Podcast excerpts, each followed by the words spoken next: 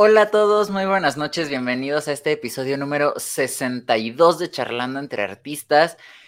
Es ya por fin nuestro especial de Navidad de 2022. Yo soy José Eduardo Acosta y tengo aquí a mi lado a... Jonathan Totena, muchísimo gusto de verte, José Eduardo. Bienvenidos a todos los charleros. Parece que hubiese sido ayer cuando estábamos grabando el, especial de Navidad del año 2021, cuando que fue el primer episodio que hicimos como que... Planeado. Sí, vaya, y aparte de planeado, pues que lo hicimos como que en vivo con los invitados, en vivo hablamos de carne y hueso, aunque el programa fue pregrabado. Fue nuestro primer pinito de programa pregrabado, ¿quién iba a pensar? Sí, y pues ya ahora que nos estamos incursionando en esto de del grabar y ya no hacer en vivo los podcasts, la verdad es que estamos un poco acá nerviosos aprendiendo sobre el camino, pero lo importante es que vamos avanzando. Y pues tampoco se nos desanimen, no todo el tiempo van a ser pregrabados, vamos a tener episodios especiales donde nos vamos a conectar con José Eduardo, pero pues por ahora los vamos a tener así. Así es, y pues ahí de vez en cuando quienes utilicen Instagram o quienes utilicen TikTok, también por ahí nos vamos a estar viendo en vivo de vez en cuando, ahí les iremos avisando con tiempito. Claro que sí. Muy bien. Bueno, José Eduardo, este, este, este episodio, este especial de Navidad es algo bastante curioso, ¿no te parece? Así es, la verdad es que este especial navideño va a estar dividido en dos partes. El día de hoy vamos a tener la primera mitad del episodio con una invitada y dentro de ocho días va a ser la segunda mitad con otra invitada muy especial. Así que eh, ¿quién explica la dinámica de, este especial? como tú te sientas más cómodo, José Eduardo. Yo no tengo inconveniente. Ok, creo, creo que por deber moral me toca explicarlo a mí en este episodio y a ti en el que sigue. Ok. Eh, en, esta, en esta ocasión, el especial de Navidad, nos van a estar acompañando dos bailarinas, una mexicana, una colombiana, dentro de ocho días, que pues nos han acompañado desde que empezó el podcast y desde mucho tiempo antes también, porque pues son nuestras señoras madres. En este episodio se va a conectar con nosotros mi mamá, que es bailarina folclórica de aquí de, México y que pues también ha tenido ahí el, el pequeño infortunio de, de criar a dos artistas, a mi hermana y a mí.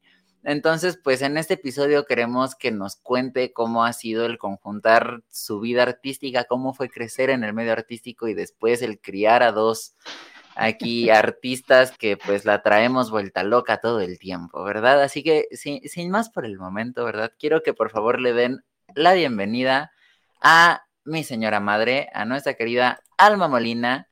¿Cómo estás? Muy buenas noches. Hola chicos, ¿cómo están? Buenas noches, muchísimas gracias por la invitación.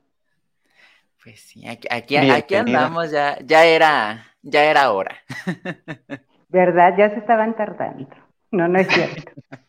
No. De hecho, o sea, ya lo teníamos pensado desde hace muchísimo tiempo, pero es que, vaya, a cada invitado hay que darle su momento de especialidad.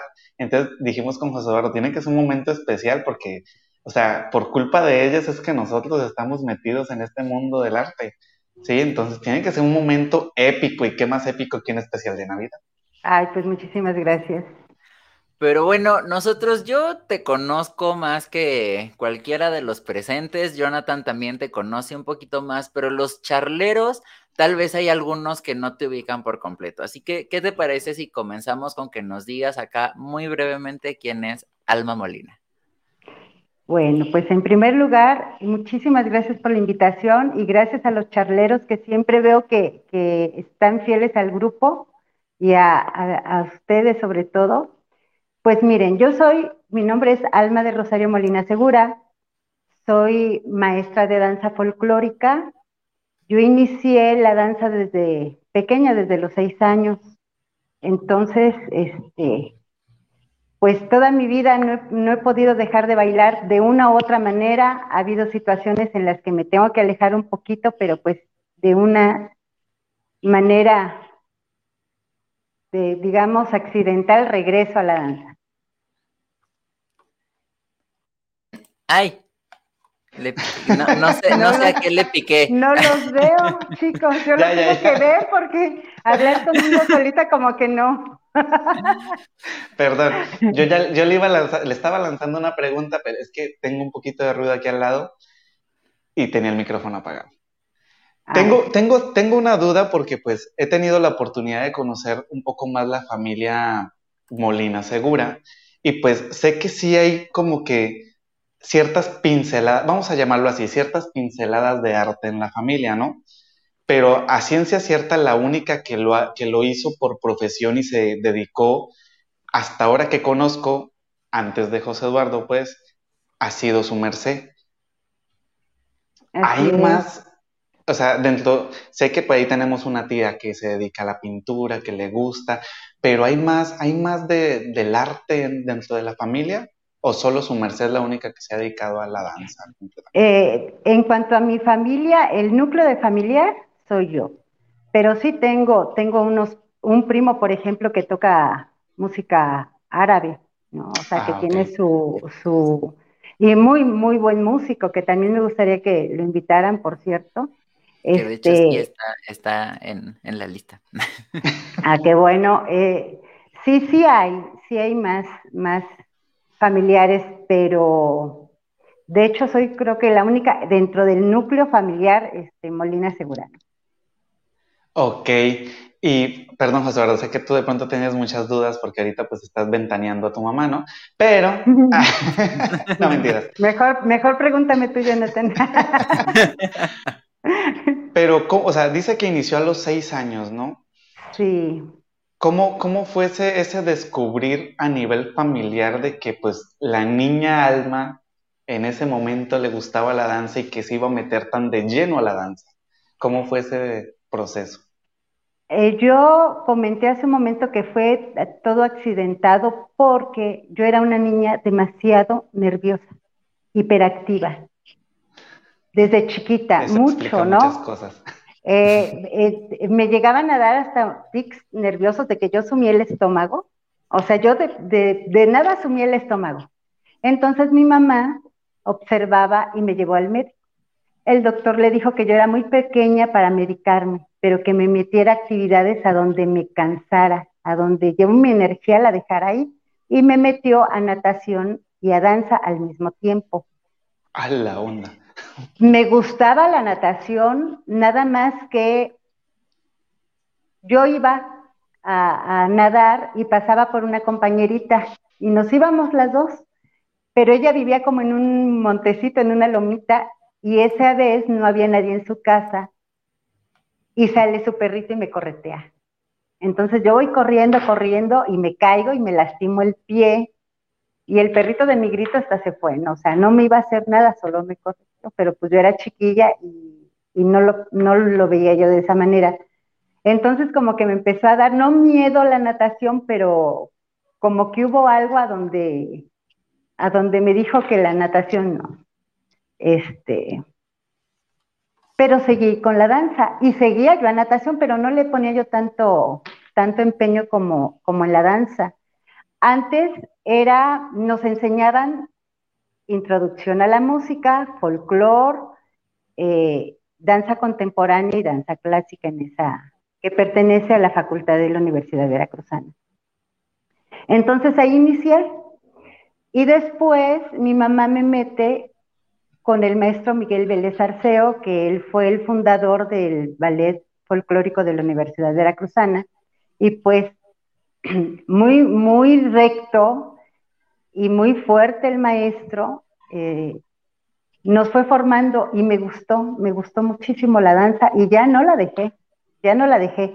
Profesionalmente, pues todavía no, yo no hacía gran cosa porque era chiquita, pero en la primaria, en la secundaria, en la prepa, yo todo evento que fuera de sobre baile, yo ahí estaba metida, ¿no?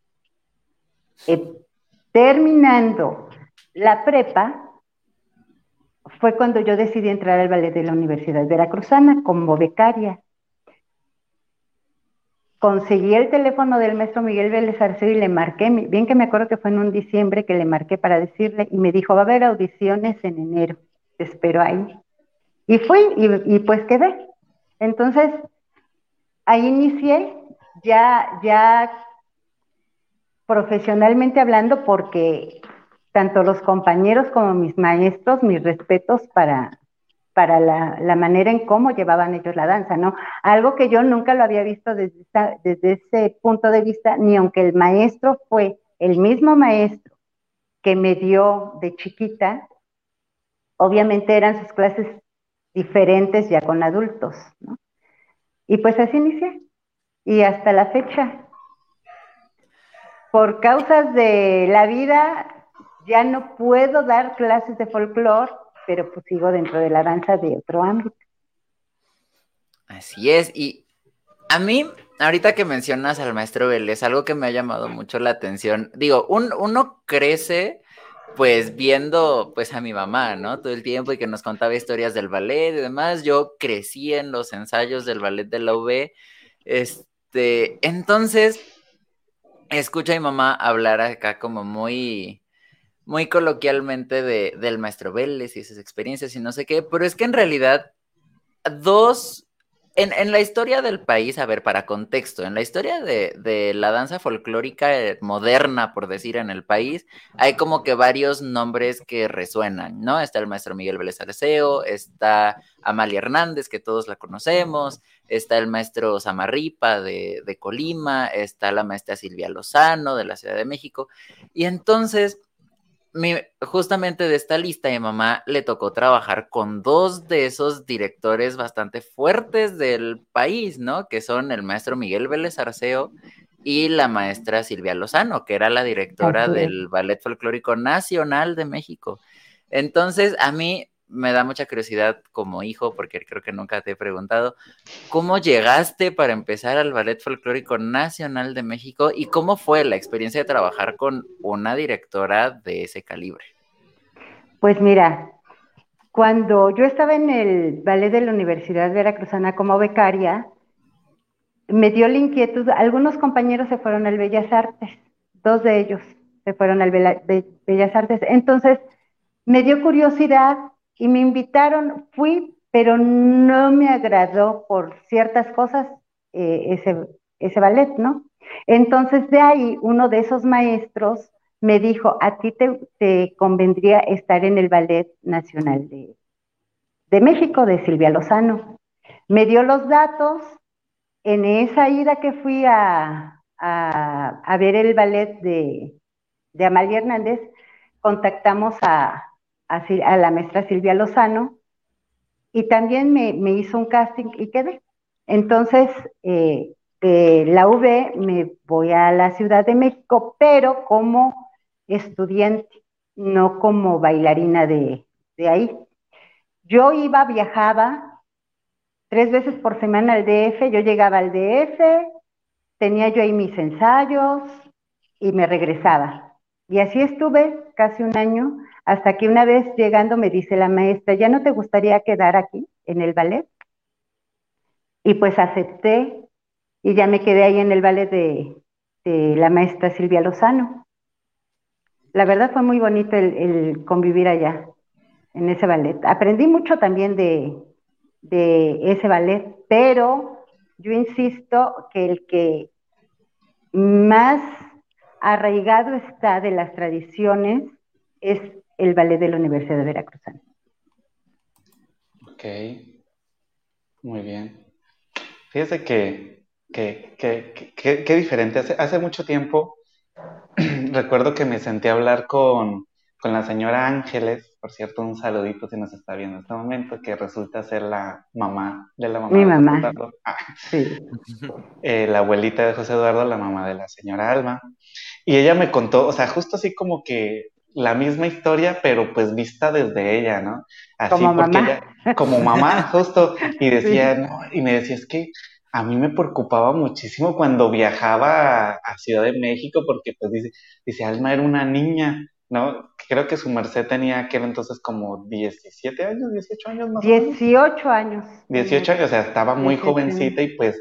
Sí. Para los que no, de pronto no ubican muy bien en, el, en México, los que nos están viendo desde Colombia, viajar viajar de Jalapa a Ciudad de México es como los que viajan de Ibagué a Bogotá o los que viajan de Sogamoso a Bogotá o de Villavicencio a Bogotá, es más o menos como el mismo trayecto, pues, para que se puedan hacer una idea. Entonces, imagínense, pues, que su hija viaje tres veces a la semana, pues, vaya, no es, no es algo fácil, ¿no? No, y en esa época donde, por ejemplo, no había celulares, ¿no? Que ahorita contactas a donde sea, en donde estén. En ese momento era de yo salir de la casa y ya no sabían de mí hasta, el regreso, ¿no? O si yo hacía alguna llamada de, de, una caseta telefónica, algo así, pero honestamente nunca lo hice. O sea, yo, yo, eh, en, ese, en ese entonces, por lo mismo de que no había celulares, o sea, tenían tanta confianza en nosotros y nosotros como hijos teníamos que responder con, los padres de que nos decían a tal hora, en tal lugar, y a esa hora ahí estábamos en tal lugar. O sea, no tenían ellos que, verificar, ¿no? Si, si verdaderamente estábamos o no. Entonces yo siempre llegaba aquí a, Jalapa como a las 2, 3 de la mañana. Hijo, eh, sí, ¿y por qué, por qué me regañas cuando se me apaga el celular, no? Y, es que sí, o sea, la verdad es que yo con mi mamá sí, sí he sido muy así. Yo soy aquel hijo que, que viaja sin batería. Ay, sí. Siempre. Este, eh, ofrezco una disculpa pública. sí. No, sí, mi mamá, mi mamá de verdad fue, le agradezco mucho ese apoyo porque también ella había pasado una situación muy dura, muy difícil. Entonces dejar así ir a su hija, eh, pues, o sea, yo creo que yo ni yo podría con esa carga tan, tan fuerte y yo le agradezco mucho que ella, por eh, toda la situación que le había pasado en ese entonces, no me truncó. Al contrario, ella es la que me acompañó al ballet de Amalie Hernández, ella es la que me acompañó a sacar la, cita con la maestra Silvia Lozano. Ella después fue la que me, cuando, cuando me pidieron que ya me quedara yo en, el, en la compañía, ella es la que me llevó a ver en dónde me iba yo a quedar a vivir. Y, o sea, la verdad, mis respetos y le agradezco. Creo que nunca se lo he dicho. ¿no? O sea, no con palabras. Ella sabe que sí estoy muy agradecida porque dijo que yo hiciera lo que, lo que me gustaba pero verdaderamente sí, sí tuvo un temple muy fuerte. Comento, cuando yo tenía 14 años, mi hermana mayor de 17 falleció. Entonces, pues ella hizo hasta lo imposible por no truncarme. O sea, si Alma se quiere ir, que se vaya. Tal vez en otro momento me hubiera dicho, no, no te vayas, no eres la única que me queda o algo así. Y yo, pues como joven, no vislumbraba eso, ¿no? O sea, uno no piensa en cómo se quedan los padres. Pero sí, la verdad, le agradezco muchísimo a mi mamá, mamá, por si me ve. este, muchísimas gracias por tu apoyo hasta la fecha. O sea, su apoyo es incondicional hasta la fecha. Hay, hay, algo que quiero resaltar, espero que no se enoje. A ver.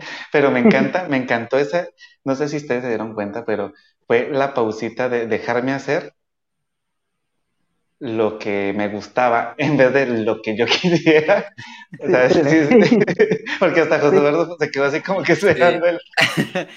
y, es que aquí en, la familia tenemos mucho el, dicho de haz lo que quieras, al fin y al cabo siempre lo has hecho, ¿no? Siempre has hecho lo que has querido. Sí, así. Por eso de, y, es que súper sí. Hice el hincapié, dije... no, no, no, sí me mantuve. me controlé. no, pero verdaderamente, creo que me está pegando mucho el sol, ¿verdad, chicos? Sí. Un poquito. ¿Me muevo? E, es que como que está subiendo el... Eh, está, no sé hacia dónde moverme, la verdad. Oh, tal, tal vez contrario. sea... Ni Creo que sí, creo que ahí está, está mejor. ¿Ahí? Ahí, bueno, al menos ya no le pega de frente. Eso. Eso. Ah, ok. Bueno. Pues sí, cabe ah. resaltar la importancia de, de, lo que siempre pues les hemos comentado, ¿no? Desde los primeros episodios de esta, esta apoyo familiar, pues aquí estamos viendo un claro ejemplo de lo importante que es el apoyo familiar sobre el sueño de alguna criatura o ser que esté creciendo en nuestro hogar. Y que, por ejemplo, Jonathan y yo ya crecimos en, en familias que ya tenían la base artística, que ya sabían que sí era posible dedicarse a esto y vivir de esto. En tu caso fuiste la primera de, pues de la familia en decir, yo me quiero dedicar al arte, yo quiero ser bailarina. Y justo ese es como que una de las cosas que a mí me gusta mucho de mi familia, como que no le tienen miedo a las cosas, es como de, bueno, lo quieres hacer, pues ya, ¿qué, qué hacemos? ¿No? Aviéntate, ¿no? Y pues lo vemos ya en cómo salimos todos los demás, ¿no? Ya es, su culpa. no, sí, la verdad que sí. De hecho, eh, por ejemplo, mis abuelitos ya, ya siempre les ha gustado el danzón, ¿no? Bueno, les gustaba el danzón pero ellos ya lo empezaron a bailar como pareja, ya grandes, ya cuando, pues yo ya estaba grande y así, ellos de hecho fueron campeones nacionales de danzón. Eh, claro que nacen mis hijos y pues era, era irlos a ver, que se iban a presentar en tal lugar, que iban aquí, y ahí íbamos todos, ¿no? O sea, por, por parte de la familia y pues por parte de su papá también, entonces o sea, como que ya no había para dónde voltear, creo que a ellos. Y yo eso es algo que quiero preguntar. Ahorita volvemos a, tu cuestión artística, ¿no? Tu, tu carrera, pero teniendo como base ahorita esta parte de tu juventud y de cómo ingresaste a la danza y de cómo de ahí fuiste creciendo y desenvolviéndote profesionalmente, ¿Cómo fue para ti como mamá el tener dos hijos que de una forma u otra y tal vez a grados distintos dijeron, yo también quiero entrar a ese mundo, ¿no? Yo, yo quiero entrar al arte. Pues yo lo vi tan natural, o sea, no, no este, pues al menos José Eduardo, desde chiquito, él no pedía carritos, no pedía pinturas, no pedía muñequitos, él pedía de Navidad, este, en ese entonces, cassettes. Yo todavía fui generación de cassettes. Yo, eh, cuando yo era joven, mi mamá me regaló una, una grabadora Panasonic de esas grandototas y todo. Y hasta la fecha sirve, y ahorita quien la tiene es José Eduardo, pues se nos hizo fácil darle la grabadora, ¿no? Y este, entonces él pedía eh, cassette virgen. Empezó pidiendo un micrófono de juguete. Entonces yo le compré de esos micrófonos que traen un pedestal y se conectan y se, se escuchan y todo. Al siguiente ya quiso un micrófono, pues de verdad, ¿no? De los de Steren, fue su primer micrófono un amarillo. Oye, ¿cuántos años tiene la empresa Steren en Jalapa? Muchísimo. En México, son, han de tener como 40 años. Yo, no sabía que eran tan... empresa. Sí, sí, ah. tienen muchísimos años. Sí. Después un saludo a Steren si nos quieren patrocinar. Después quiso uno de inalámbrico, después uno de diademita, y todo lo que él pedía se lo dábamos, o sea, no, no, no nos poníamos, ay, pero ¿por qué esto? ¿Por qué no? No, y él hacía y deshacía. En ese entonces a él lo metimos al CIME, Centro de Iniciación Musical, era chiquito, tenía siete años. Y tenía, su papá le dio un tecladito. Entonces, todo lo que veía en el CIMI, en, en marimba, porque él este, escogió ese instrumento, llegaba a la casa y lo pasaba al tecladito. Entonces él se grababa y se volvía a grabar y se volvía a grabar y o sea, hacía y deshacía. Entonces, pues, ¿cómo decirle no? O sea, si uno ve que esa era su, su línea, ¿no? Eh, tuve yo un, pues no enfrentamiento, pero sí confronté al jardín en el que estaba, porque pues él todo el tiempo quería cantar, quería tocar. Y me mandaban a traer para decirme que no era normal que un niño hiciera eso, o sea, que, que tenía que estar sentadito y haciendo todo lo que los demás niños hacían, ¿no? Entonces, pues al principio yo no lo tomé tan mal, pero ya que me estuvieran buscando a cada rato para decirme eso, no, no lo veía yo correcto y sí me, me llegué a molestar.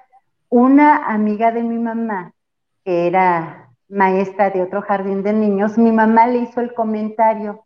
Entonces quiso hablar conmigo esa maestra y me dijo, pásalo para mi jardín. Entonces lo pasé a ese jardín de niños al segundo año y él feliz, porque cuando el niño quería cantar, la maestra le decía, ¿quieren escuchar cantar a José Eduardo? Sí. Se ponían todos Esa en... señora es la culpable. Y uno que no le gusta ser el centro de atención, ¿verdad? Se, se ponían sus sillitas, las acomodaban así en media luna y José Eduardo les cantaba. Y los niños contentos le aplaudían, le pedían autógrafos, o sea, él se sintió bien ahí, o sea, como me dijo la maestra, es que no hay que truncarlos, hay que enfocarlos, ¿no? Y es lo que ella hacía, decía, pues si quiere cantar, pues que cante. Yo quiero hacer aquí un pequeño José paréntesis de, de ese, ese jardín de niños. Eh, yo agradezco mucho ese jardín de niños. Yo me sigo porque, porque justamente apoyaban mucho eh, a todos, ¿no? O sea, yo me acuerdo a mis compañeros que eran acá como muy atléticos y muy así. También los sacaban y armaban que si los grupitos de para fútbol y que para voleibol y no sé qué, como que apoyaban mucho estas cosas. Y pues uno niño, ¿verdad? Ahí faramayoso que le gusta hacer el centro de atención, yo luego me ponía a bailar ahí en el en el este Escenario, en ¿no? el patio, ¿no? Ajá. Y entonces en alguna ocasión a mi mamá le llamó a traer la directora. Eh, y mi mamá se da y ahora qué hizo el niño, ¿no? Sí, o sea, yo ya Fue-. Fue y le dijeron, no, pues es que el niño estaba bailando y le preguntamos que qué bailaba, que no sé qué, y nos dijo que es que usted es bailarina. Y entonces pues queríamos ver si la podemos contratar para que monte el festival de fin de, de cursos de los niños. y Pero entonces aquí el pues, niño, para quedar bien, ¿verdad? Dijo, no, mi mamá lo va a hacer gratis. ah, ¿en serio? Sí. Y pues ya lo tuve que hacer gratis, ¿verdad? Porque no iba yo a quedar mal, a hacer quedar mal a mí. es que, o sea, aceptémoslo, es mi deber como hijo hacer quedar mal a mi madre. Y pues sí, me, me acuerdo que aprietos. y todavía quiso, el, el programa de Latinoamérica es de la Universidad Veracruzana y monté verdad- todos los cuadros y la verdad quedó bien bonito. Y bien es, que es mi programa favorito de, de todo el ballet, la verdad. O sea, el ballet tiene cosas muy bonitas, preciosas, pero no hay nada como Latinoamérica. Es, el, es de los poquitos, si no es que el único ballet en México que se ha atrevido a, hacer algo así, a agarrar cosas folclóricas, ya no del país, sino de otras partes y que trajeron maestros de, de otras partes del mundo para venir a montar los cuadros. Hicieron cosas muy padres a mí me gustaba mucho y tuve mi oportunidad, o sea, yo vi la oportunidad y la tomé, yo sabía que no iba a volver a bailar en mi vida, entonces era de o bailo Perú ahora o no lo hago nunca. Sí Tengo una duda. pero negro. Tengo una duda para los, para los dos. Oye, José Eduardo, cuando te cambiaron de, del jardín de niños, ¿es, es- es ese cambio de cuando tú levantabas las- la manita? Sí, Ah, yo, yo tuve una época ahí rebeldosa en donde yo estaba y decía, a mí ya me van a cambiar de jardín y Ah, sí, bueno, ese- ya como, como una semana antes lo fue Sí. anunciando.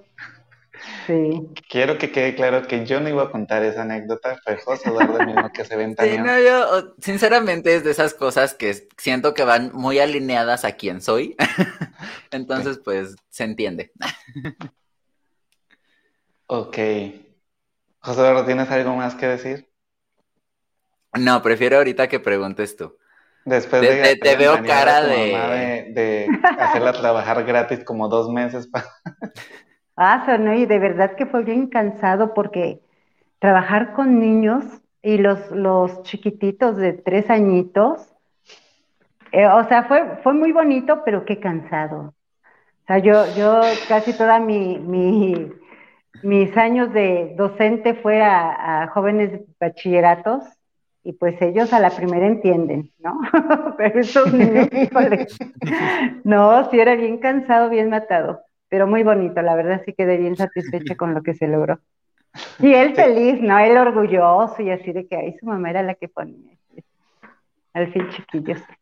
Ay Dios, es que, es que sí es de, la educación, o sea, es, siento que es de, los de lo más bonito trabajar con chiquitos, pero es de lo más difícil porque, o sea, cualquier cosa puede causar que ese, que ese, que ese personita, que esa personita no, no evolucione bien. ¿no? Entonces es mucha responsabilidad. Sí. Es, son ¿Cómo tratarlos, no? Porque sí, sí, exacto.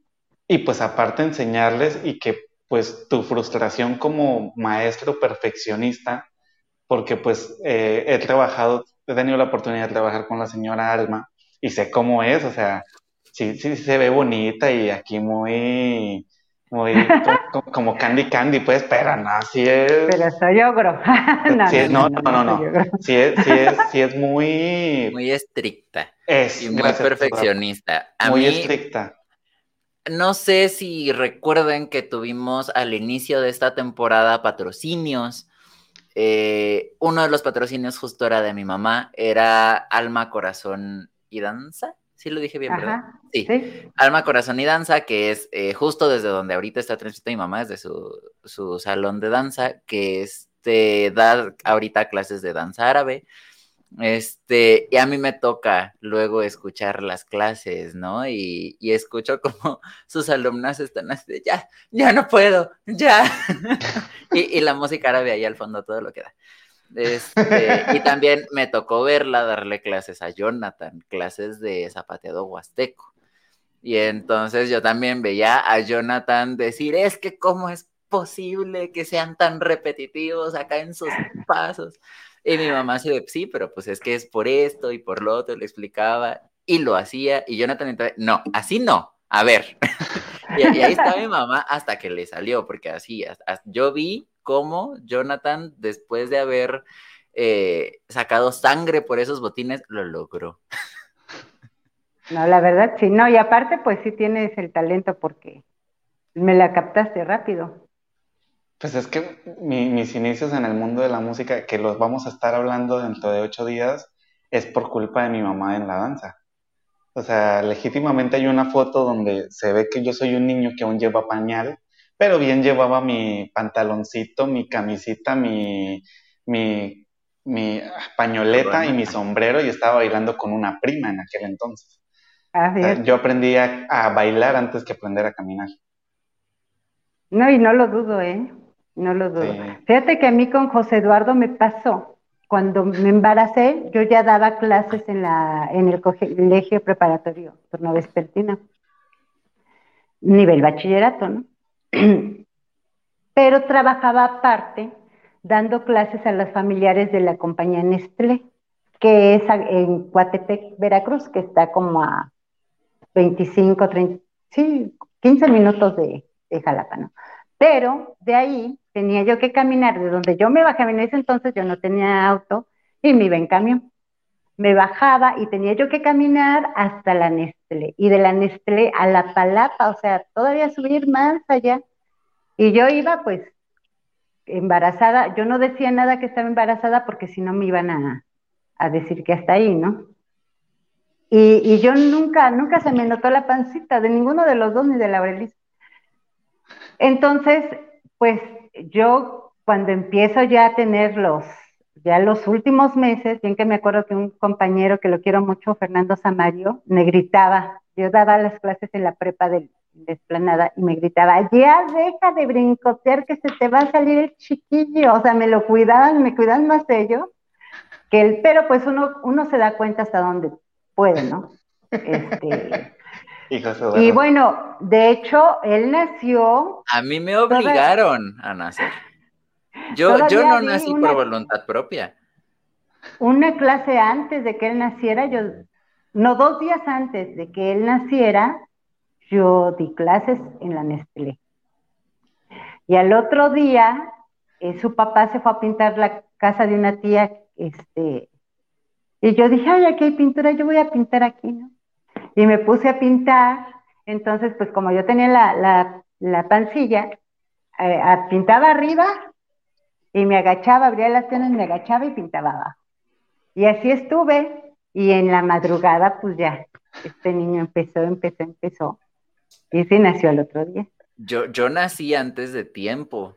O sea, no, no con mucho tiempo, pero sí nací antes de lo que estaba programado porque mi mamá no tiene quietud, o sea, hasta el día de hoy. Tu mamá antes de que la llame el DIF, ¿qué?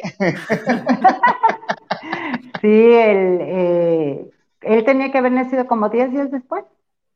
Y ah, se nació, o sea, no, no, no fue eh, sea la cosa, ¿no? Así que, que yo hubiera dicho, ahí nació tres días, tres meses antes, no, no, no. Ah, Diez días, pero me dice el doctor, es que lo que hiciste fueron ese ejercicios psicoprofilácticos a donde estimulaste al bebé a que naciera.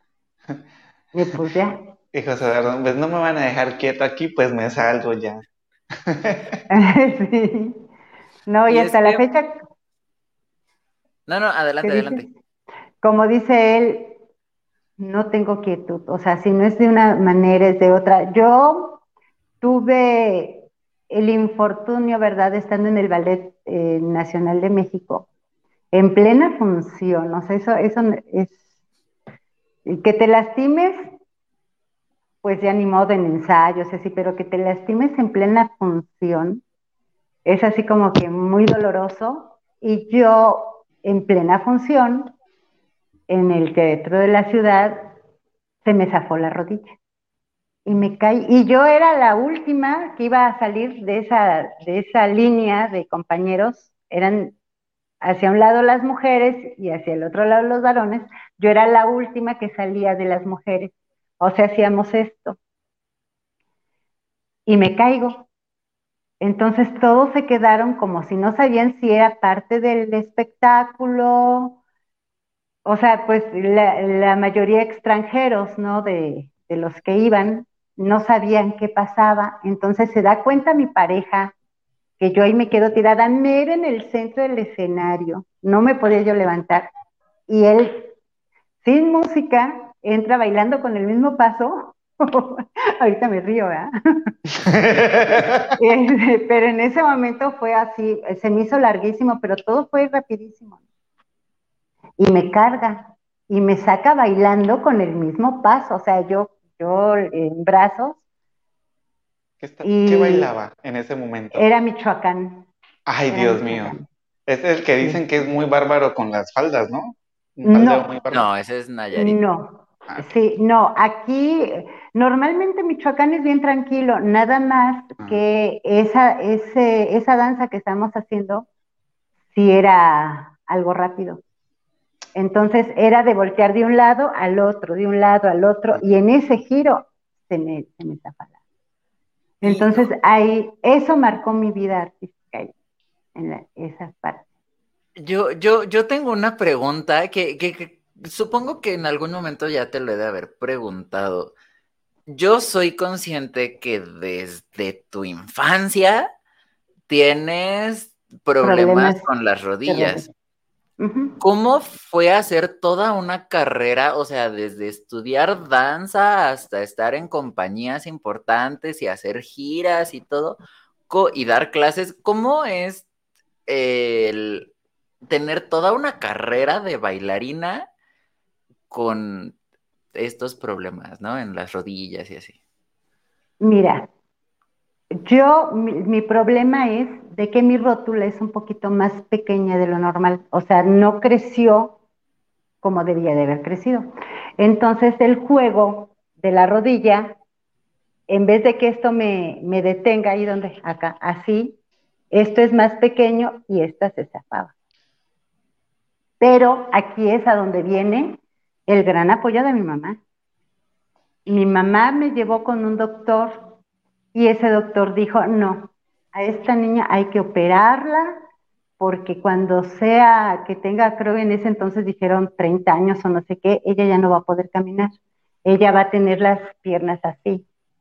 Y mi mamá pues no quedó conforme y vio a, a otros médicos que dieran su punto de vista. Y llegamos a un doctor de México, de la Ciudad de México, y mi mamá me llevaba porque me tenían que inyectar y cosas así y mi mamá me llevaba, pero la, eh, supe cómo mantener la rodilla en su lugar, aprendí a hacer eso.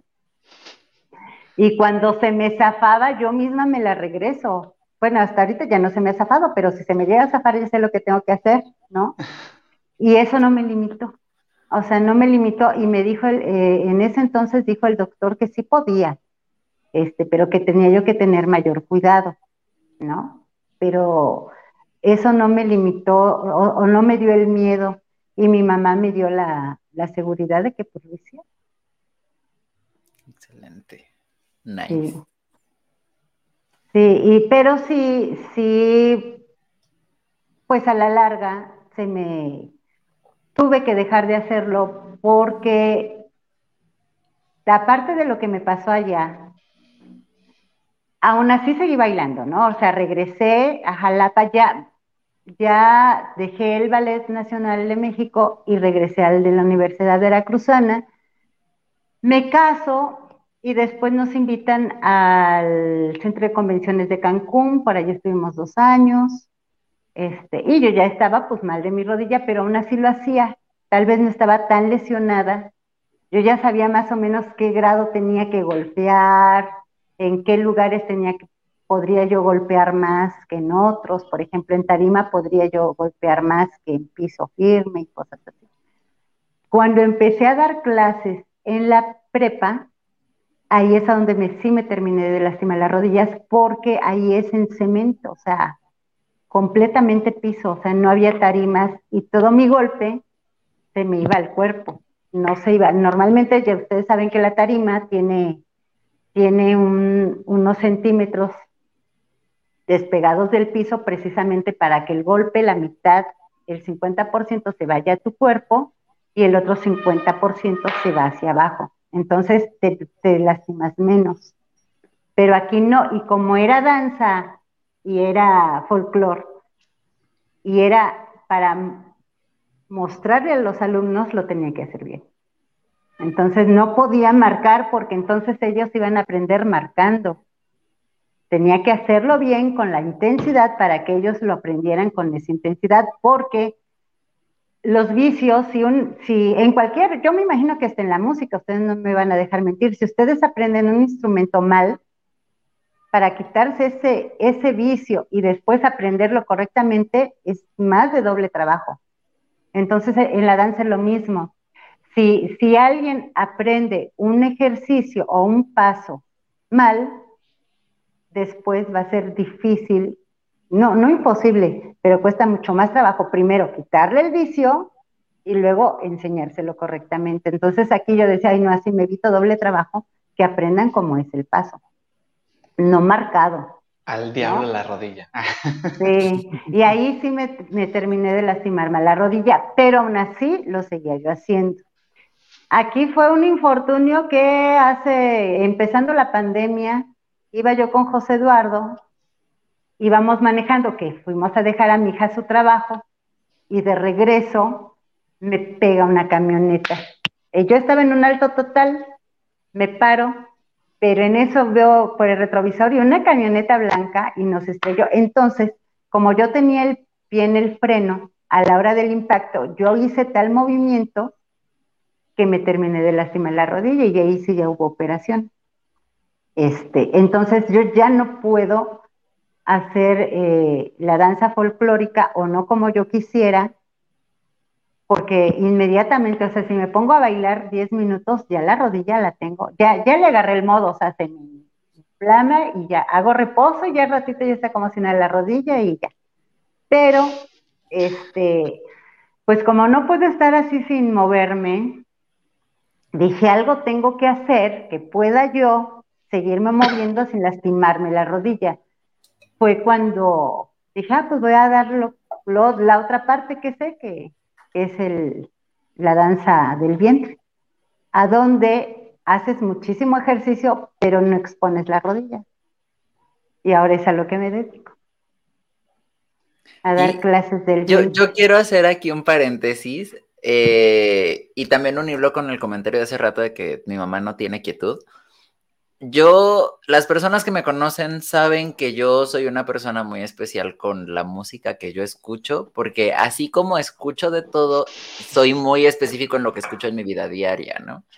Y soy muy de escuchar música folclórica y entonces a cada ratito está sonando eh, cubapangos, sones jarochos, música de Venezuela, de Colombia, de Argentina. Y es de que estamos en la cocina, por ejemplo, ¿no? Y pongo yo mi música y mi mamá de la nada empiezo a escuchar que está zapateando en la sala o llega y está, o está en la estufa y está cocinando, o sea, una cosa bárbara. Acto seguido, mi mamá le agarró la onda a cuándo se inflama y cuándo se desinflama su rodilla, porque no para ni, ni siquiera cuando no está trabajando. O sea, ella, si ella pudiera, ella estaría bailando todo el tiempo. Cabe resaltar que hay una anécdota, justo lo que menciona ahorita José Eduardo, que siempre están escuchando música y bailoteando y moviéndose como locos. Sí es cierto. De hecho, hay una anécdota familiar que tenemos con José Eduardo de la Aurelisa. recién nos estábamos conociendo. Creo que José Eduardo y yo nunca, no, no habíamos cruzado palabras para ese entonces, solo más que un buenas tardes Llegó un día a la casa de ellos en la tarde, estamos hablando del año 2015, hace ya siete años. Llego yo en la tarde, que había ido a una entrevista de trabajo y pues estaba la puerta abierta. Ellos vivían en una casa donde pues afuera estaba el, la puerta del garage, pero no tenía, no estaba cubierta y se veía todo. Pero pues si estaba la puerta abierta se veía hacia abajo. No sé si la gente me está entendiendo. Pero bueno, en ese momento, ahorita cabe resaltar que José Eduardo dijo, yo nunca voy a volver a bailar Latinoamérica. es falso. O sea, cada, vez que puede... No de forma profesional, pues. Oye, se veían muy profesionales.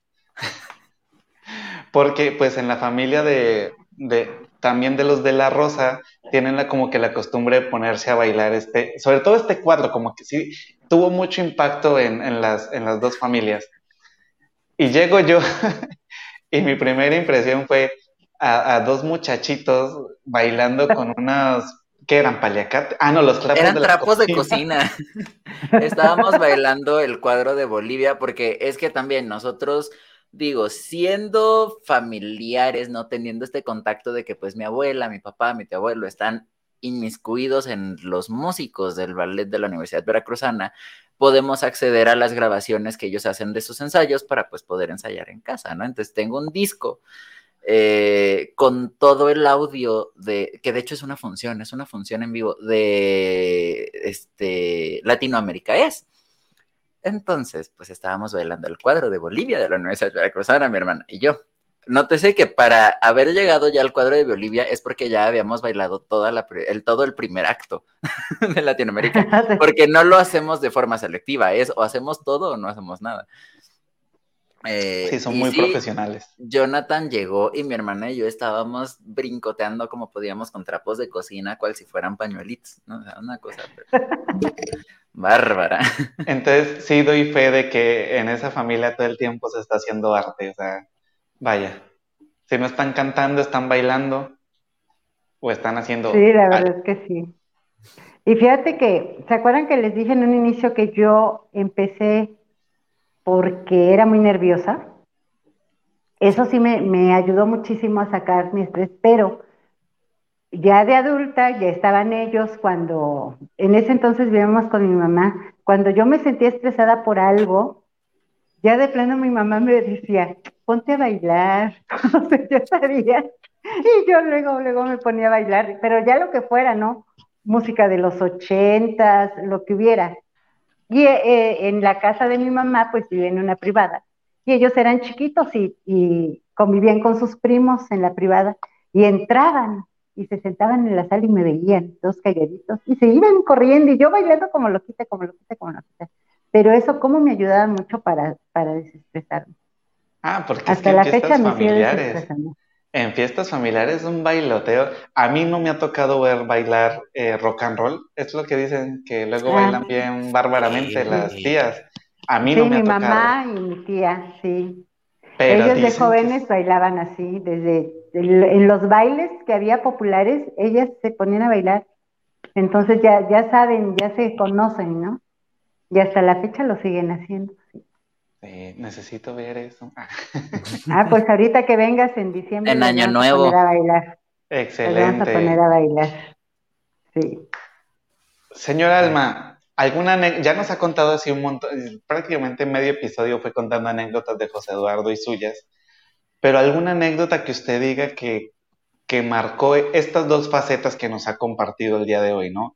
La parte de madre de artistas y la parte de artista. ¿Alguna que nos quiera eh, compartir? Eh, cuando, cuando José Eduardo era chiquito, el, eh, es cuando lo metía al, al CIMI. Entonces salía de la primaria a las 12 del día, lo llevaba yo a la casa, comíamos, pero así como, o sea, él para comer así como que bien lentillo, ¿no? Y él entraba al CIMI a las 3 de la tarde, algo así, ahí no los veo chicos, siento que no. No se preocupe. aquí estamos, aquí estamos, aquí estamos. ok.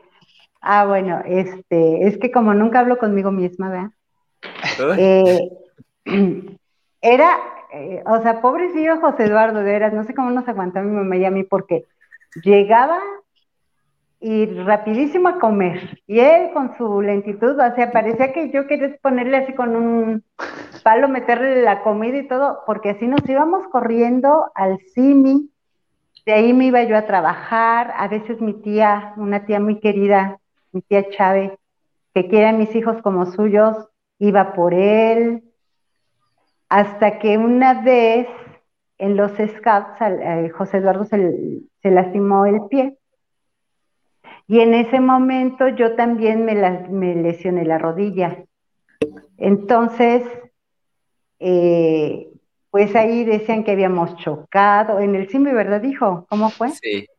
Decían que, a ver, cuenta tú eso. A ver, e, específicamente esta sucedió, de hecho, en la primaria, porque al CIMI solamente fui una vez con las muletas y me caí y dije, ay no, yo ya no regreso hasta que yo esté sin muletas. Pero es... Un niño de cinco años tomando decisiones cruciales. No, no, yo ya estaba más grande porque yo ya estaba en, en quinto de primaria. Para eso yo ya estaba en quinto. Sí, porque ya estaba yo en la, ah, en la José de Domínguez. Nueve, diez años más o menos. Y entonces, a, a, la primaria, pues ahí sí no pude dejar de ir. Y en alguna ocasión también obligaron a mi mamá a ir porque había una junta y tenía que firmar no sé qué y no podía ir nadie más, ¿no? Porque pues mi tutora es mi mamá. Y eh, ya salimos los dos con, con, nuestras muletas, cada uno y como iba. Yo, yo para esto ya me había vuelto hábil con las muletas hasta decir basta y la imitaba y todo. Este, y una niña atrás de nosotros iba, este, caminando con su mamá. Y la mamá le preguntó así de, oye, ¿qué, ¿sabes qué le, qué pasó, no? Y la niña le dijo así, con, con el tono así, más, más de chisme que se puedan imaginar, así de, no escuchaste, es que chocaron. No, que los atropellaron, dijo. y así se hacen los chismes. No, híjole, mira, anécdotas tengo muchísimos, hasta con Laurelisa. Están en el, en el ballet de la Universidad Veracruzana. Pues Laurelisa era una bebé, ella tenía ocho meses. Entonces, eh, esa función trataba de, la, este, ahí se me fue ahorita. De la conquista. De la conquista, el mestizaje, ¿no? Y me dice el maestro Vélez, tráete a, la, a Laura Elisa para que ella sea el mestizo, el niño mestizo. Y pues yo la llevé, ¿no? Ay, no La chica que era la que la cargaba, dice, la voy a tener cargando para que se acostumbre a mí, que no sé qué. Y Laurelita bien contenta con ella todo el tiempo, todo el tiempo, pero no contábamos con que pues nos teníamos que maquillar, ¿no? Las pestañotas y todo acá. Entonces, cuando la carga, la, desconoce y todo el cuadro sigue y sigue sigue. Y yo bien mortificada, casi chillando con ella, porque me va a correr el maestro Miguel porque es muy, muy, muy duro el maestro era, ¿no? Y yo, me va a correr el maestro, Miguel, me va a correr el maestro. Todo el mundo le teníamos así como cierto miedo y respeto. Y ya termina la función y entra al camerino el maestro y azota la puerta. Y todos nos quedamos, pues todos pensábamos que pues estaba molesto porque la niña pues había echado a perder el cuadro porque no era un llanto, o sea, eran verdaderos quejidos de, dolor, de, desesperación de la Aurelisa. Hasta salió en unas fotos, ahí tenemos las fotos con una paleta Tutsi. O sea, ya no sabía qué hacer esta muchacha porque yo estaba haciendo otra cosa ya en escena y ella no sabe, pues una paletita, ¿no? Y la niña chichi con su paleta y todo. Necesito ver esas fotos. Eh, ahí te las voy a enseñar ahora que vengas. Entra el maestro Vélez y yo ya me le quedé viendo así como dice, no, pues ya, lo que me diga, dice, tráete la mañana para la función de mañana, que vean que es de verdad, no yo, sí, sí, o sea, sí me, o sea, nunca, nadie se lo esperaba, pero no, ya no la llevé a la siguiente. Dije, no, es mucho torturar a mi hija. No, o sea, pero. El DIF a punto de volver a llamar, ¿no? Sí, no, no, no. Ya no, ya no quise. No, te digo, tengo muchas este, anécdotas con ella. Por ejemplo, con Laurelisa, ¿no? De, le entró a la estudiantina femenil y ella tocaba la mandolina y a veces bailaba el, el ¿cómo se llama? El, pandero. La verdad lo ganaba muy bien, hasta ganó creo que también fue, fue primer lugar nacional de danza de pandero, mi hermana. Sí, este, pero pues yo, madre gallina, hasta la fecha, o sea, no me van a dejar mentir, aquí está José Eduardo, a mí nunca me gustó que alguien más viera por el bienestar de mi hija o de mi hijo, ¿no? O sea, si iban a una fiesta, lo que sea, yo los dejaba y iba por ellos. O sea, yo no esperaba a que alguien más lo hiciera. Entonces, como que los demás papás sí dejaban, ah, pues va la mamá de Laurel. Entonces, a, mí a veces me agarraban de, ir a... De Uber. nunca me, voy a olvidar una serenata que fueron del Día de las Madres, algo así. Los de la, la, tuna femenil. Y pues ya, eh, llego a Laurelisa a donde tenían que estar y yo me quedé afuera en el coche pero se tardaron un montón, un montón, o sea, ya no nada más fue serenata, sino que se quedaron a convivir con la familia y todo, y pues ya hasta me dormité en el coche, este, y cuando siento que me pegan así, en ese, una de las chicas, que se había echado unas copitas o no sé qué, entonces dije, no, ¿cómo la voy a dejar así? Súbanse, o sea, tres y ahí me ven, repartiendo a todas las, todas las muchachitas, porque pues sí, ¿cómo las iba yo a dejar, no? O sea, yo no, no me sentía eh, nada bien, nada más de imaginar que las dejaba yo ahí. Este, entonces yo por eso conviví mucho en esas partes con Laurelisa eh, en sus salidas de, de, función. A veces no me bajaba las funciones porque yo respetaba, bueno, pues métanse ahí a, a tocarle a la mamá o a quien le tengan que tocar, pero siempre sí cuidando y hasta la fecha, o sea, siento que soy muy, muy de, proteger. Y justo ya en este tenor de, decir, pues yo crié acá a dos artistas que, que pues aquí andamos todavía dándote dolores de cabeza, ¿verdad? Este, ¿qué, qué consejo le puedes dar a, a todos los charleros que nos están viendo, pero específicamente aquellos que son papás o que están a nada de ser papás o que van a ser papás en el futuro y que sus hijos les digan, oye, es que yo quiero ser artista, ¿no? Quiero ser pintor, eh, cantante, músico, bailarín, actor, etcétera, etcétera. ¿Qué, ¿Qué consejo les puedes dar tú? Pues, de primera instancia, que observen que observen lo que verdaderamente le gusta al niño, lo que, lo que los hace feliz.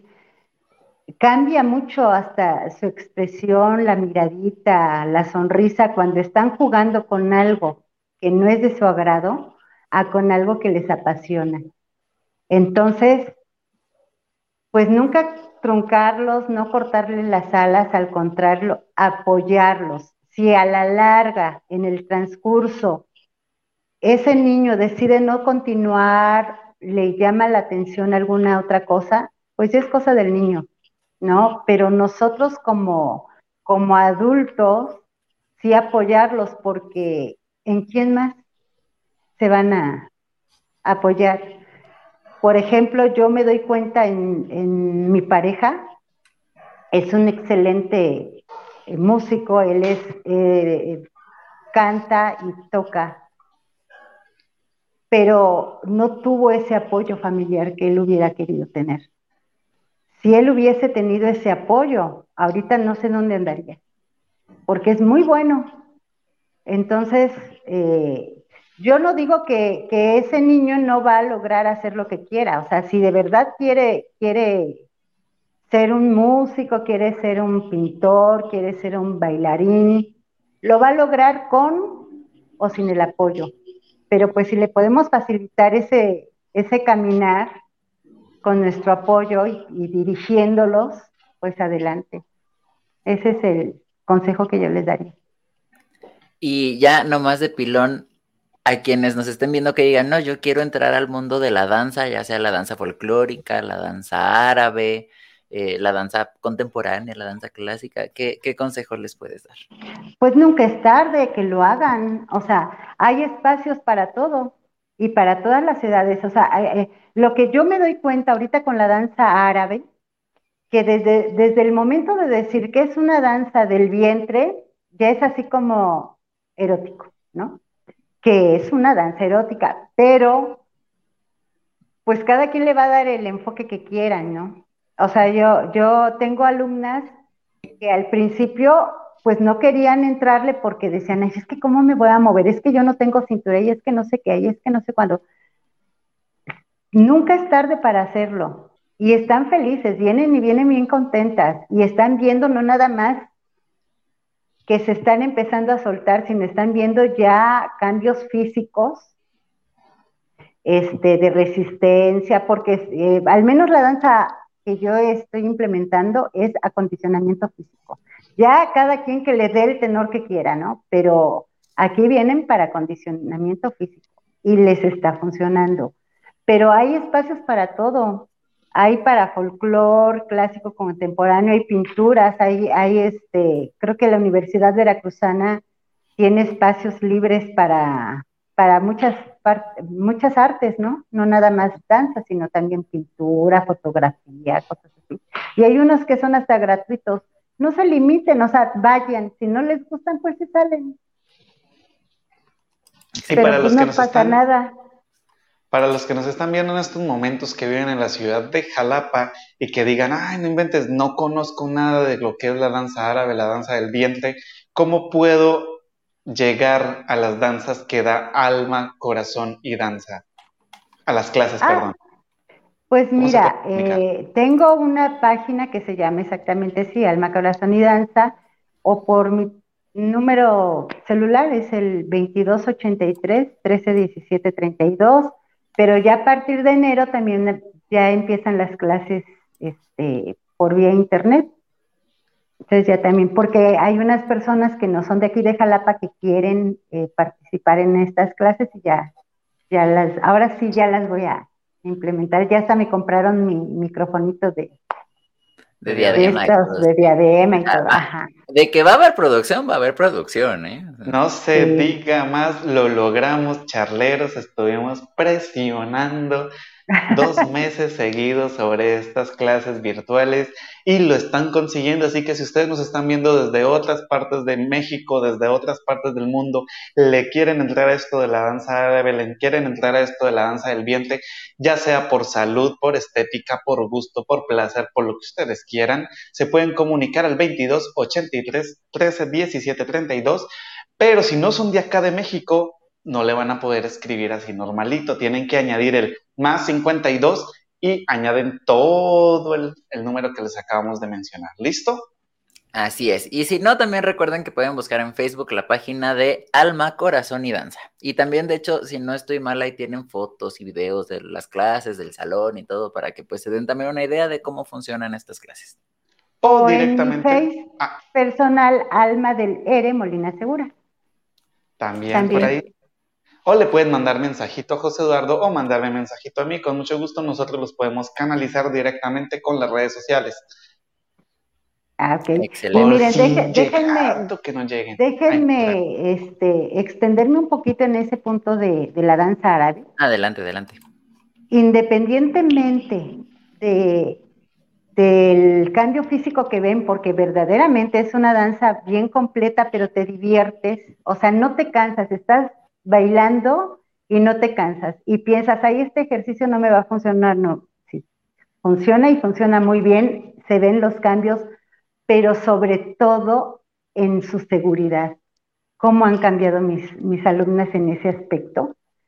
De que no querían ponerse una ropita pegada, que porque se ven así o se ven así, y cómo les va causando esa parte. Es, creo que es lo que más contenta me tiene, ver cómo, cómo cambian y cómo lo, lo dicen, porque ellas se dan cuenta de eso y ellas lo dicen, ¿en qué momento perdí mi feminidad? Este, ¿En qué momento ya no quise pararme erguida? O, porque aquí vemos desde la postura, no por, por cómo me veo, sino cuál es la postura ideal para no lastimarnos más adelante en nuestra columna o padecer, padecer ciática, cosas así. Desde inicio vemos eso, ¿no? De la postura. Entonces crecen, crecen este, emocionalmente y es bien padre. Ahora, este, para los, los que el público charlero pueden entrar a una clase eh, pues de cortesía, ya sea aquí presencial o por, por internet a partir de diciembre, de enero, perdón. Entonces, nada más que me digan que, son de, de Hashtag charlando entre artistas. Exactamente, y pues con gusto, ¿no? Mínimo para que no les cuenten qué es la danza del vientre. Ahí está, no lo dije yo. Es primera vez que no soy yo el que, el que compromete al, al, invitado a, a regalarle algo al público charlero. Es bien bonito, la verdad que es bien bonito. Así es pues ya lo saben, pueden ir a buscar a Alma, Corazón y Danza en Facebook o Alma del R Molina Segura en Facebook. Eh, Jonathan, a ti, ¿cómo te encuentran en las redes sociales? A mí me encuentran bien fácil como Jonathan Totena, así no hay que buscarle mucho. Recuerden, Jonathan TH, por favor, porque me, me he encontrado unos que me escriben J H-O o con Y, no es J-O-N-A-T-H-A-N. Totena, me encuentran en Instagram, en Facebook, en TikTok. No tengo más redes sociales, ¿verdad, José No, porque Twitter no es, no es, no es. En Telegram también me pueden encontrar como Jonathan Totena, si no estoy mal. Y pues. Excelente. ¿Y a ti, pues José Eduardo, cómo te podemos encontrar? A mí ya oficialmente soy una persona consistente, no me voy a cansar de decirlo. Ya por fin, debido a circunstancias no muy gratas, pero pues al fin y al cabo se dio. Entonces ya en todos lados me encuentran como JE Acosta MX, ya sea en Instagram, en Facebook, en TikTok, ahí andamos ya. Ahora sí, uno de los propósitos para 2023 es ahora sí ya darle con ganas al TikTok. En estos días la verdad es que la colección de de música que tenemos por acá ha ido creciendo y si se da una vuelta por mi TikTok se van a dar una idea de más o menos de qué trata. Entonces ya tenemos mucho más material para eh, poder hacer muy buen contenido para 2023 y pues aparte de lo que se vaya dando, entonces pues ya saben, JA Costa MX en Facebook, en Instagram, en TikTok, ahí andamos. Y aparte, pueden buscar a Charlando entre Artistas. Jonathan, ¿cómo pueden encontrar las redes sociales de nuestro podcast? Charlando entre Artistas aparece en sus páginas de Facebook e Instagram como Charlando entre Artistas. Bueno, en Facebook como Charlando entre Art y en Instagram como Charlando entre Artistas. También nos pueden buscar en YouTube, pues con los episodios, ya sea en el canal de José Eduardo Acosta o en mi canal como Jonathan Totena. Ahí van a poder encontrar todos los episodios, porque este es el número 62, pero pues para llegar al 62 hubo 61 episodios más, así que vayan, aprovechen si quieren chismosear, conocer un poquito más de su artista que ya haya pasado por aquí, pues adelante con toda la actitud, van a encontrar bastantes sorpresas muy gratas y anécdotas bastante jocosas como las que tuvimos el día de hoy. Así es. Y pues ya, ahora sí, sin más por el momento, pues en primer lugar, Madre mía, pues muchas gracias por aceptar estar aquí con nosotros en el podcast. Desde el episodio 1, si se han dado cuenta, es de que diario mandamos saludos a mi mamá que nos está aquí comentando y siempre pregunta y todo. Gracias pues por estar al pendiente de, del proyecto y pues por estar al pendiente de mí como tu hijo en estos últimos 24, casi 25 años, por darme cuerda, porque, o sea, ustedes siento que casi no se ve lo que tengo aquí, pero tengo guitarras, tengo mi jarana, tengo un arpa, tengo un cajón peruano, tengo un guiro, tengo un palo de lluvia, tengo la dichosa grabadora que a mi mamá le regalaron cuando tenía como 14 años, tengo todo esto ha sido gracias a que pues mi mamá me da cuerda y mi mamá eh, si yo le digo, ay, es que fíjate que quiero hacer no sé qué, me dice, no, pues sí, date, ¿no? Adelante. Oye, ma, es que me quiero comprar no sé qué, pero es que no sé. Me dice, no, pues mira, de eso a que te lo gastes en otra cosa, pues esto te va a servir para que no sé qué. Y así, mi mamá me da cuerda para todo, me soporta, soporta que estemos aquí. Luego yo, a Jonathan le tocó cuando grabamos para Irlanda este año venir aquí a las 2 de la mañana. Mi mamá está en el cuarto de enfrente del estudio y ella estaba ahí intentando dormir mientras nosotros grabábamos el arpa y grabamos las maracas y el cuatro y la voz y todo. Entonces, pues muchas gracias por, por no cortarme las alas, como dijiste hace rato, ¿no? Por, por dejarme ser. Y también quiero hacer un, un pequeño agradecimiento especial a, todos los demás miembros de mi familia que me han apoyado en ambas familias, tanto del lado materno como paterno, ¿no? Eh, eh, de los cuales ya por aquí también tuvimos a, al maestro Alberto de la Rosa, que sinceramente yo soy quien soy en este mundo gracias tanto a mi mamá como a el maestro, el doctor Alberto de la Rosa Sánchez. Sin ellos dos, yo no sé qué sería de mí. Entonces, pues, muchas gracias a los dos por, por el apoyo, por todo lo que han hecho y también a mi tía Chávez, porque esta que contaba a mi mamá que iban por mí al CIMI y me dejaban y todo. Eh, gran parte de lo que yo sé de apreciación artística y no solo de pintura, sino en cine, teatro, música, etcétera, todo lo que yo tengo es casi gracias a ella porque ella salíamos del CIMI y enfrente había una galería y me llevaba a la galería y veíamos las pinturas y me preguntaba, ¿y qué piensas? ¿Y qué sientes? ¿Y qué crees que quiere decir? Y, qué? y así me llevaba a todos lados. Entonces, pues también muchas gracias porque pues nosotros presentamos aquí en el podcast pues nos presentamos a nosotros como, como presentadores, como artistas y les traemos también cada ocho días a músicos, a bailarines, actores, pero pues atrás de ellos siempre hay un gran apoyo de familiares, de amigos, de maestros, que pues sin ellos no, no se podría lograr nada y ya me estoy quedando oscuras por lo que me doy cuenta. Entonces, pues este, Muchas gracias, madre, por, por, por apoyarme, por estar aquí. También a todos los charreros, muchas gracias por acompañarnos en este episodio. Jonathan, ¿algo que quieras agregar? Eh, agradecer a manera personal, señora Alma. Usted sabe que yo le tengo un aprecio muy grande, pues primero que todo permitirme entrar a su familia y segundo, pues la, la excelente crianza que tuvo con sus dos hijos. Tengo la oportunidad de interactuar con los dos bastante tiempo, más del que, no mentiras, más del que quisiera, no mentiras. Sí, lo creo, lo creo. si no aparezco en el próximo episodio, ya saben por qué es. Eh, muchísimas gracias de verdad por estar como tan al pendiente de pues cada uno de los, de los momentos importantes en, en sus vidas y también por seguir ese amor al arte, ese amor a la danza, no dejarlo, por demostrar que pues sí se puede, sí se puede vivir de esto, sí se puede creer en esto y sobre todo toda la eso que su merced llama hiperactividad, todo ese emprendimiento que, que yo le he visto en estos siete años sirve como fuente de inspiración para muchos de nosotros que estamos como que intentando emprender en nuestra propia vida. Entonces está súper genial que que pues se pudiese dar este espacio, que haya, se haya tomado el tiempo de estar con nosotros, de poder compartir con nosotros para pues poder llevar esta historia, su historia y la historia de ser mamá de un artista a los charleros. Así que pues ya no me extiendo más, porque si no aquí voy a durar largas seis horas. Muchísimas gracias. Recuerden que este especial de Navidad, esta fue la primera partecita. Hoy estuvimos ventaneando a la mamá de José Eduardo. Dentro de ocho días vamos a estar ventaneando a mi mamá. Así que pues prepárense y amárrense, porque se va a poner bueno. El, el chismecito vale la pena. A ver quién ventanea a quién. sí, porque ahorita yo también salí bien ventaneado. Oye, esto, yo, yo, no, yo no me suscribí a esto.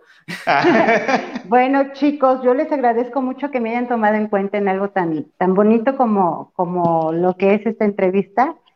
Y sentí muy bonito cuando me, me dijo José Eduardo, oye, mami, es que te queremos hacer una entrevista. Y yo dije, pero pues, ¿qué? O sea, no, no eh, eh, lo, lo, tengo tan, tan parte de mi vida que para mí es algo normal, natural, ¿no?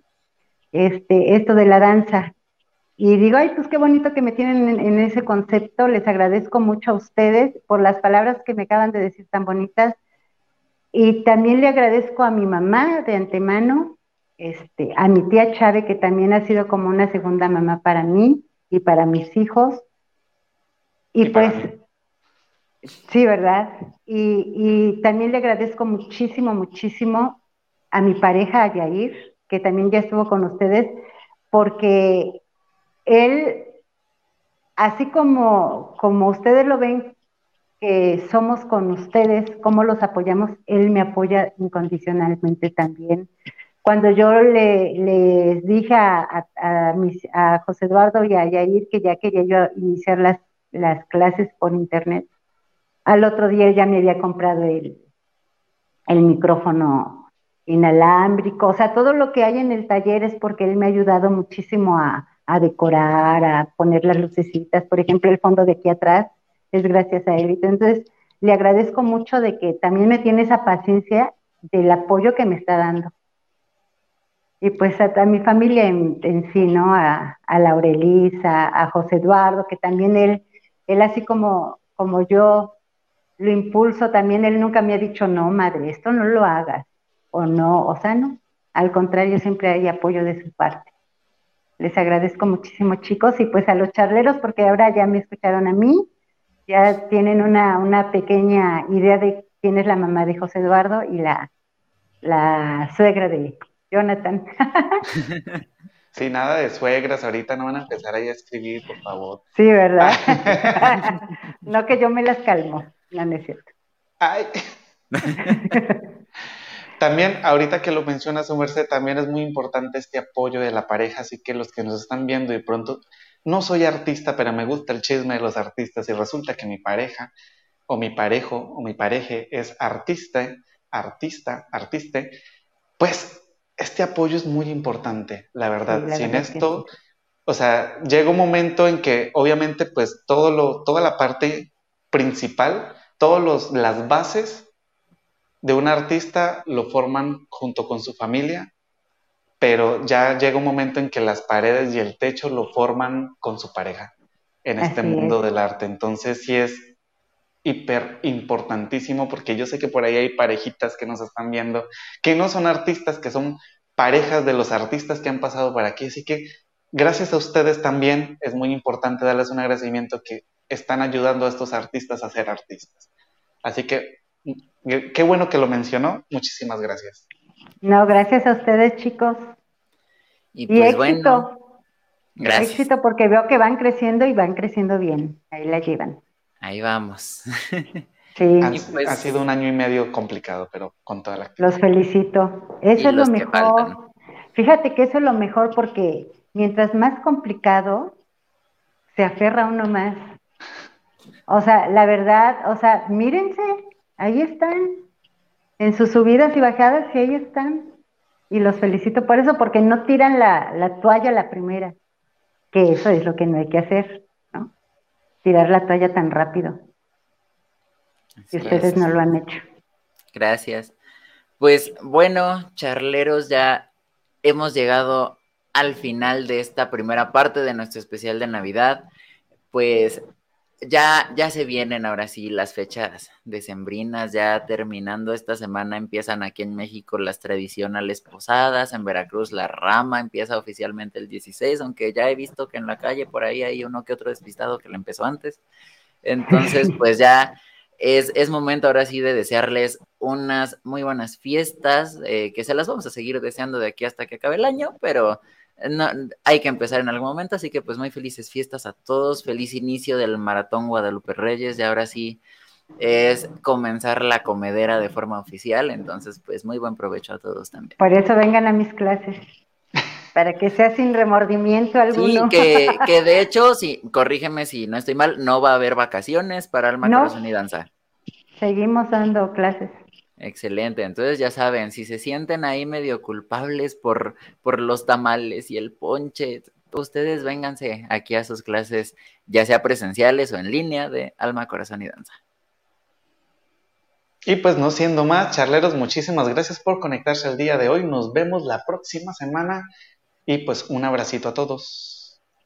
Muchas gracias chicos, a todos por allá. Feliz Navidad. Igualmente. Los quiero. Felices fiestas. Hasta luego. esto fue, ahora sí, Jonathan, esto fue. Charlando entre artistas. Gracias, producción. Bye, adiós.